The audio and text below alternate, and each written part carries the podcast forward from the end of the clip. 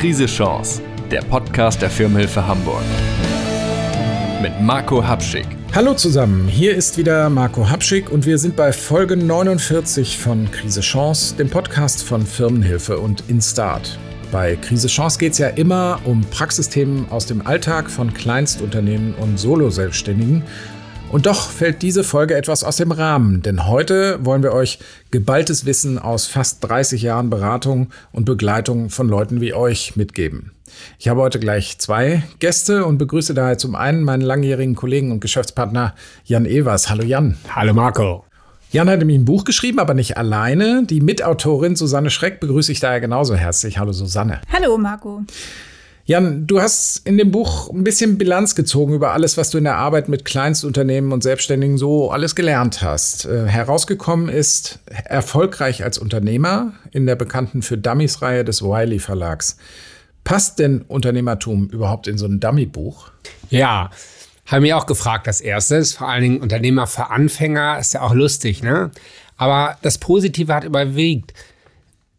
Nämlich diese Buchreihe versucht ja seit Jahrzehnten Wissen so zu verpacken, dass es gut konsumierbar ist. Es gibt zum Beispiel eine Schummelliste am Anfang des Buchs, wo man irgendwie auf einer Seite das Wichtigste hat. Das macht ja kein anderer Verlag. Also das waren alles so Sachen, die mich gereizt haben, zu sagen, das passt genau, weil Wissen, Know-how vereinfachen, das ist ja auch mein Ding. Ja, und auch dieses Augenzwinkern, was ich auch mit dieser Reihe immer verbunden habe, das passt äh, oder war eigentlich auch mal überfällig. Genau, es gibt sogar Comics mitten im Buch und äh, die meisten sind sogar lustig, ja. Ja. Ähm, Susanne, du lebst vom Schreiben und Strukturieren von Texten, daher insofern schon mal eine ideale Co-Autorin für Jan. Aber es ging ja über diese Rolle hinaus, weil du selbst solo selbstständig bist. Wie viel Susanne steckt denn in dem Buch? Ja, eigentlich haben wir das Buch genau für mich geschrieben, kann man sagen. Also ich. Das ist mal eine ähm, Ansage. ja, also ganz viele von den ähm, Tipps, die wir da zusammengefasst haben, sind halt genau für so Leute wie mich gedacht oder geeignet, die sich selber vielleicht gar nicht unbedingt als Unternehmerin bezeichnen würden, sondern eben ja schon selbstständig sind und sich irgendwie eben selbstständig gemacht haben, aber eben mit diesem klassischen Unternehmerbild so gar nichts zu tun haben, das ja immer noch irgendwie durch die Öffentlichkeit geistert und das eben so aussieht, dass man mindestens 60 Stunden jede Woche arbeitet, dass man vielleicht ein dickes Auto fährt, ein großes, große Firma aufbaut mit einem ein Typ ist. Genau, dass man Mann ist, möglichst auch ein BWL-Diplom in der Tasche hat. Das habe ich eben alles nicht und das bin ich auch nicht aber ich bin ja trotzdem selbstständig. Und also tatsächlich müsste ich mir selber dieses Buch auch häufiger nochmal zu Herzen nehmen, weil ich auch noch lange nicht alles davon umgesetzt habe, was wir da so ähm, anderen Unternehmern raten. Und äh, damit bist du ja im Grunde auch sehr ähnlich zu dem Publikum, was wir immer auch an der Firmenhilfe-Hotline und auch bei Instart erleben. Und wo würdest du denn sagen, was ist denn das, was dich an dem Thema so ausgebremst hat, bevor du es geschrieben hast? Ich glaube, das sind diese, diese Vorstellungen, diese Bilder im Kopf. Also ich habe ja auch, es hat mich ja schon vorher ausgebremst, bevor ich mich selbstständig gemacht habe. Das hat ja sehr lange gedauert. Das war halt einfach in meiner Familie überhaupt nicht üblich. Kein Mensch ist da selbstständig, sind alles Lehrer. Und äh, für meine Eltern war das dann halt auch so der Schritt in die ähm, in, ja, die unter die Brücke quasi. so. Deswegen, ähm, ich glaube, das ist tatsächlich, dass diese Bilder im Kopf einfach eine sehr starke Wirkung haben, immer noch. Und auch wenn man sich dann Broschüren besorgt, zum Beispiel, glaube ich, tatsächlich auch von öffentlichen Institutionen, taucht es da ja auf. Dann wird man ja gefragt, sind Sie ein Unternehmertyp und muss dann ankreuzen, so, nee, 60 Stunden und mehr arbeiten will ich eigentlich nicht. Und ähm, gut mit Zahlen äh, kann ich jetzt auch nicht von mir behaupten. Und das ist halt so, da ist man ja schon so dermaßen eingeschüchtert, ja. dass viele diesen Schritt dann eben nicht gehen und das ist wirklich schade. Ja. Unterschreibst du das, Jan? Absolut. Also, dass, dass diese Unternehmertests von öffentlichen Institutionen und Handels- und Handwerkskammern, da habe ich auch echt ein, äh, das Messer drauf geschliffen. Die sind häufig von Leuten gemacht, die selber niemals Unternehmer waren und dann den Unternehmertypus auf den Sockel stellen, wo keiner mehr hinkommt und uns alle die Freude dran ähm, verderben. Und ich glaube, wir haben versucht, eben dieses dank Susanne ist dieses Buch relativ BWL-frei geblieben. Ne? Also okay, Rind Liquidität und Rentabilität, die beiden Worte, um die kam wir nicht ganz herum. Das beruhigt mich jetzt, weil wir erzählen in Krise Chance ja auch darüber dauernd. Ja, genau. Ich glaube, ohne die geht's nicht ganz ne? und ein kleines bisschen Unterschied verstehen.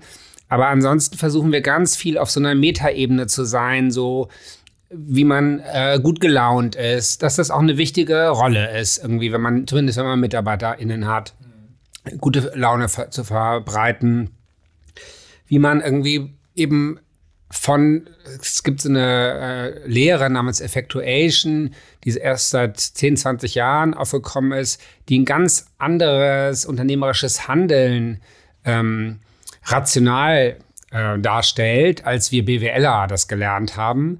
Also da geht es um leistbare Verluste. Da geht es dem Zufall eine Chance zu geben. Ja, also das, der, wenn ich das in der BWL-Vorlesung mich da was gemeldet hatte, lassen dem Zufall meine Chance geben, dann wäre ich rausgeflogen. Und hier ähm, ist das so, dass äh, da hat eine Forscherin in den USA 10, 20 äh, super erfolgreichen UnternehmerInnen auf die Finger geguckt und gemerkt, die agieren total anders, als die BWL das sagt. Und das sind so Sachen, die haben uns gereizt, die haben wir reingenommen und den Spirit zu verbreiten. So, also gute Laune, äh, wie entscheide ich überhaupt was? Wie versuche ich irgendwie gute Leute zu kriegen? Selbst Vertrieb, wie kann man das so machen, dass es irgendwie keine Quellerei ist? Das ist so, was wir in dem ja. Buch und auch im Leben versuchen rüberzubringen, oder Susanne? Ja, aber ich fand den Begriff Metaebene, der würde mich jetzt schon wieder ein bisschen abschrecken. Ja, also ich wusste, dass ich Schimpfe kriege.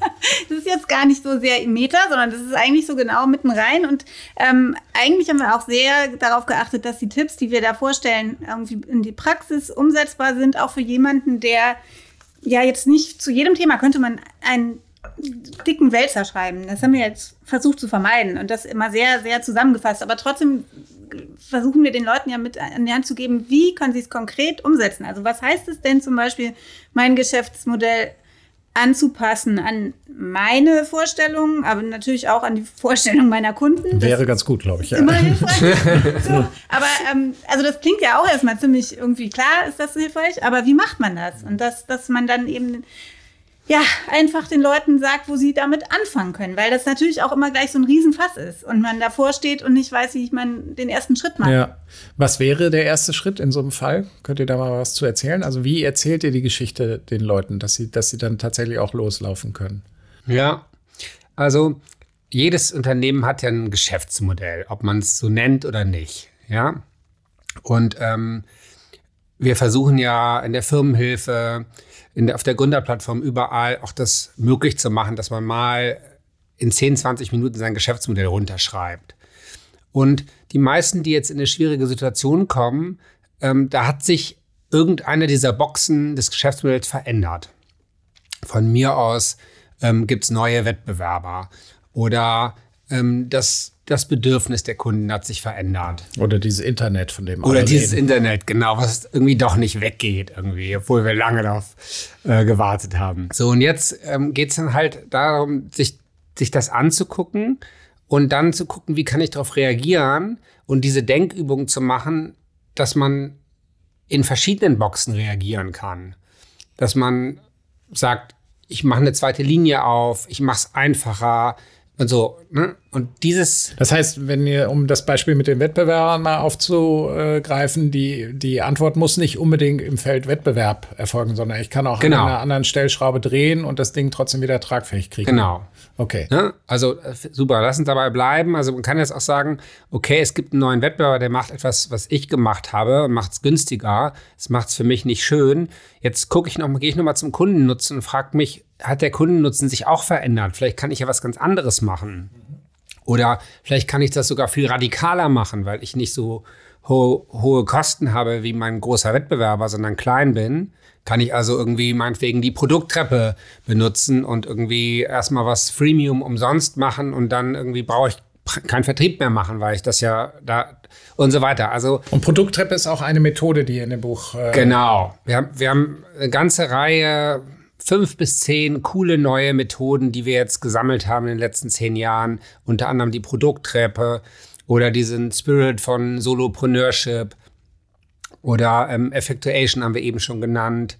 Kundennutzen stark zu machen, Geschäftsmodell, Canvas. Und damit würde man Leute wie dich, Susanne, oder auch die Firmenhilfe und Instart-Klientel, würde man damit kriegen, glaubt ihr? Ja, ich glaube schon, tatsächlich. Also ich, ich glaube eben, bei dieser Geschäftsmodellarbeit ist natürlich schon ähm, super, dass man den Blick so ein bisschen wegkriegt vom Produkt. Weil viele Leute fangen erstmal an, irgendwie ja. zu überlegen, okay, ich, meine Umsätze gehen zurück, wie kann ich mein Produkt besser machen? Ja. Das ist ja auch nicht verkehrt, aber es ist eben, es kann halt auch schon sein, dass es, dass ich meinen Kunden vielleicht eine einfachere Möglichkeit anbiete, mein Produkt zu bezahlen und schon sind sie wieder überzeugt und ähm, ich kann das ähm, ausgleichen.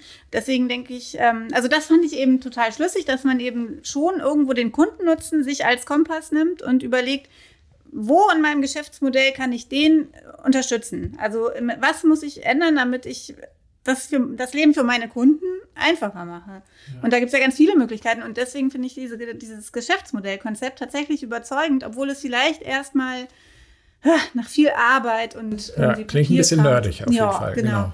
Aber ist es im Prinzip gar nicht. Und wir haben eben auch versucht, diese verschiedenen Ansätze, ne, also Lean Startup und so, das sind natürlich Sachen für, also die sind jetzt nicht unbedingt für Freiberufler, die irgendwie Grafikdesign machen oder sowas, geschrieben worden, aber die können tatsächlich auch was davon sich abgucken. Und das finde ich ist eben die, die Gedanken hinter so einem Konzept, ne, Lean Startup, großer Bestseller und so weiter. Aber der Gedanke ist ja ganz einfach.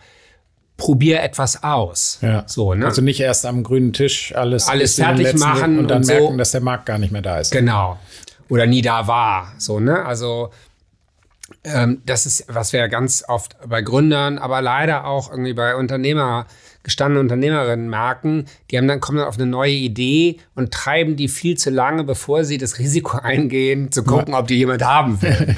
ja? Also mit Kunden sprechen ist gar keine schlechte Idee. Genau. Und so, ne? Aber wie kann man das? Und da so ein paar Ideen, und da, da können wir alle was ja. von Lean Startup lernen, so, ne? Dass man meinetwegen eine Webseite aus einer einzigen Seite macht und dann da mal ein bisschen Traffic drauf schaufelt mit Google AdWords ja. und dann guckt, ob jemand das, wie lange die das lesen und ob sie auf den Button Newsletter drücken. So, ne? Dafür muss man das Produkt noch gar nicht produziert haben. Gibt es denn sowas wie so eine Hauptmessage, die euch am Herzen liegt, wenn ihr so euer ganzes Herzblut in so ein Buch kippt? Eine Message wäre, glaube ich, zu sagen, es gibt eben, also die Suche nach dem Unternehmertyp kann man aufgeben. Also im Prinzip, wenn man sich auch in der Praxis umschaut, sieht man es ja. Es gibt ganz viele verschiedene Unternehmertypen, die halt alle auf ihre Weise auch ähm, Erfolg haben. Mhm. Aber das muss sich eben nicht immer so ausdrücken, wie das halt irgendwie früher so war aber die eben ein gutes Leben führen können, ohne sich selbst und andere auszubeuten und die ähm, für ihre Idee brennen und die umsetzen und Spaß an dem haben, was sie tun.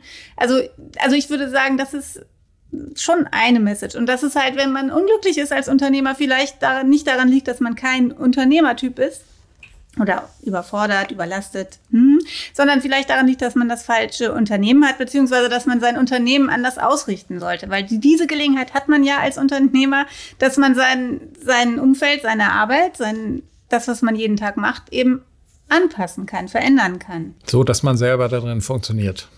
Ja. Dass man Spaß hat, dass man glücklich ist. Funktionieren, ne, das ist, ähm, das ist, was die BWL sich wünscht, dass wir alle funktionieren im Rädchensystem so, ne? Aber dass man sich immer wieder, und das verändert sich ja im Laufe des Lebens auch, deswegen ähm, fanden wir es auch toll, ein Buch zu schreiben, was nicht für Gründer ist, sondern für gestandene Unternehmer, dass man sich wieder zum Anfänger macht ja. und sagt, so, ich bin jetzt 50, ich habe jetzt ein bisschen andere Bedürfnisse an mein Leben und meinen Beruf. Also drehe ich jetzt mal mein, mein Unternehmen weiter und mache es so, dass es mir mehr Spaß macht, dass ich es vielleicht auch länger machen kann, aber dann mit vielleicht weniger gewinnen oder so. Also das, all das können wir ja, dürfen wir ja als UnternehmerInnen.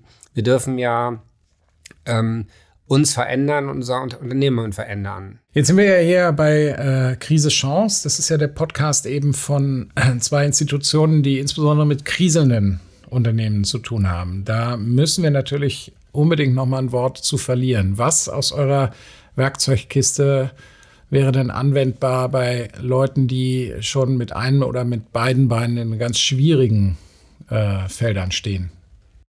Also wenn ich jetzt so Leute wie mich angucke, muss ich leider an dieser Stelle eben doch auf die Zahlen kommen. Also das ist, glaube ich, schon ähm, wichtig, um Krisen auch rechtzeitig überhaupt auf sich zukommen zu sehen und sich dann eben auch ja, einzugestehen, dass es eine Krise gibt und dass man jetzt spätestens ähm, was tun sollte. Also das geht natürlich nicht, ohne die Zahlen genau im Blick zu haben.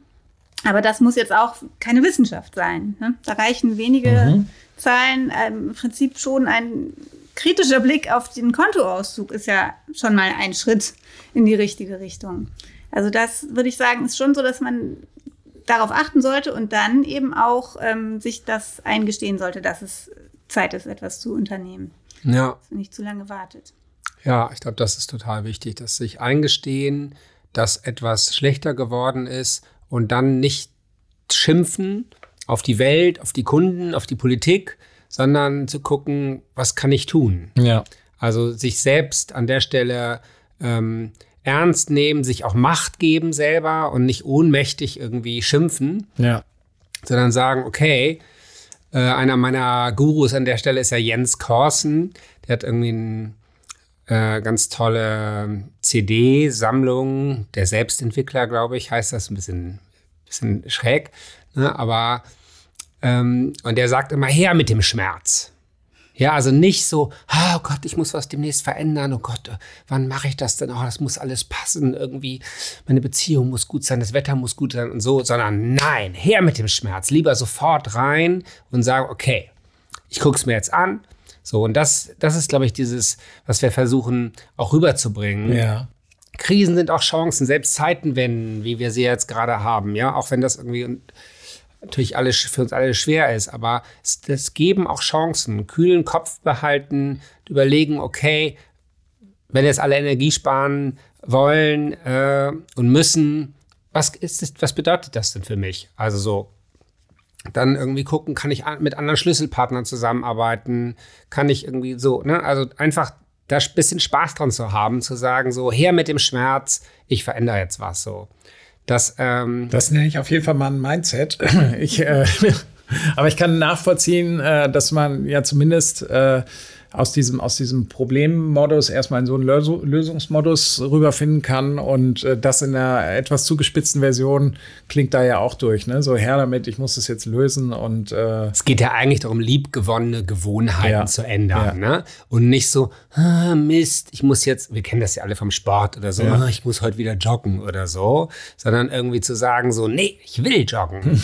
und ich habe mir jetzt vorgenommen, das dreimal so machen, jetzt Mai das dreimal. So, dann fange ich einfach ganz klein an mit irgendwie äh, noch nicht mal im Jogginganzug, sondern ich gehe einmal am Block und wenn ich das Thema gemacht habe, dann ziehe ich einen Jogginganzug an und dann laufe ich auch gleich schneller. So, ne? Das ist jetzt auch ein Beispiel von Sich selbst aus, austricksen auf jeden Fall. Ne? Genau. Das gehört so. auch so dazu. Ne? Das gehört auch dazu. Und das ist, glaube ich, was äh, Unternehmerinnen irgendwie äh, machen müssen und machen können und machen wollen, weil sie eben nicht auf die äh, Firma schimpfen können, wo andere Leute was entscheiden, sondern sie müssen irgendwie sagen so, entweder schimpfe ich jetzt auf mich oder ich ändere was. Wie seht ihr das denn ähm, unternehmerisches Leben, gerade wenn es Krisenzeiten sind, ähm, sind ein Leben auf einem gewissen Stressniveau, äh, in Krisenzeiten umso mehr.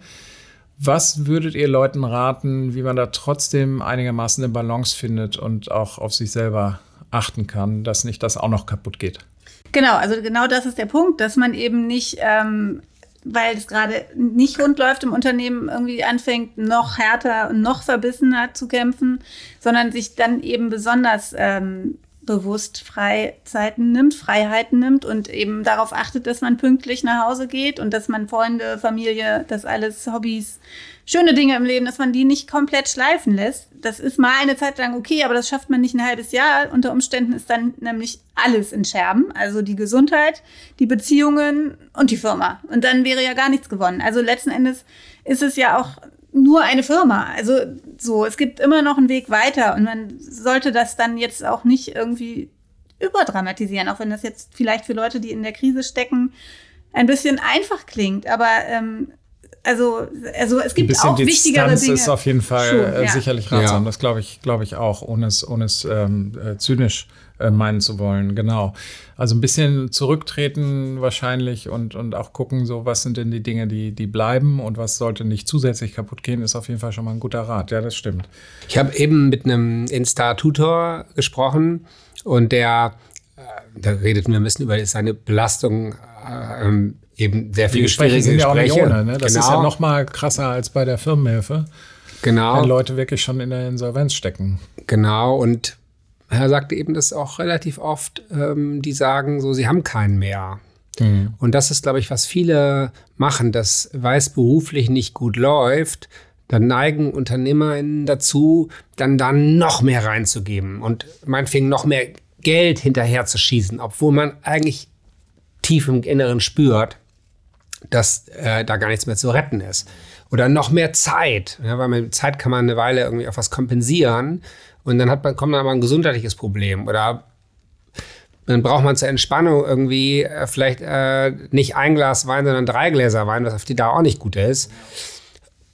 Und leider korreliert es auch ziemlich oft mit kaputten Beziehungen. Ne? Ich habe in den 90er Jahren ja viele Gutachten gemacht zu gescheiterten Unternehmensfinanzierungen. Da war immer die Ehe kaputt.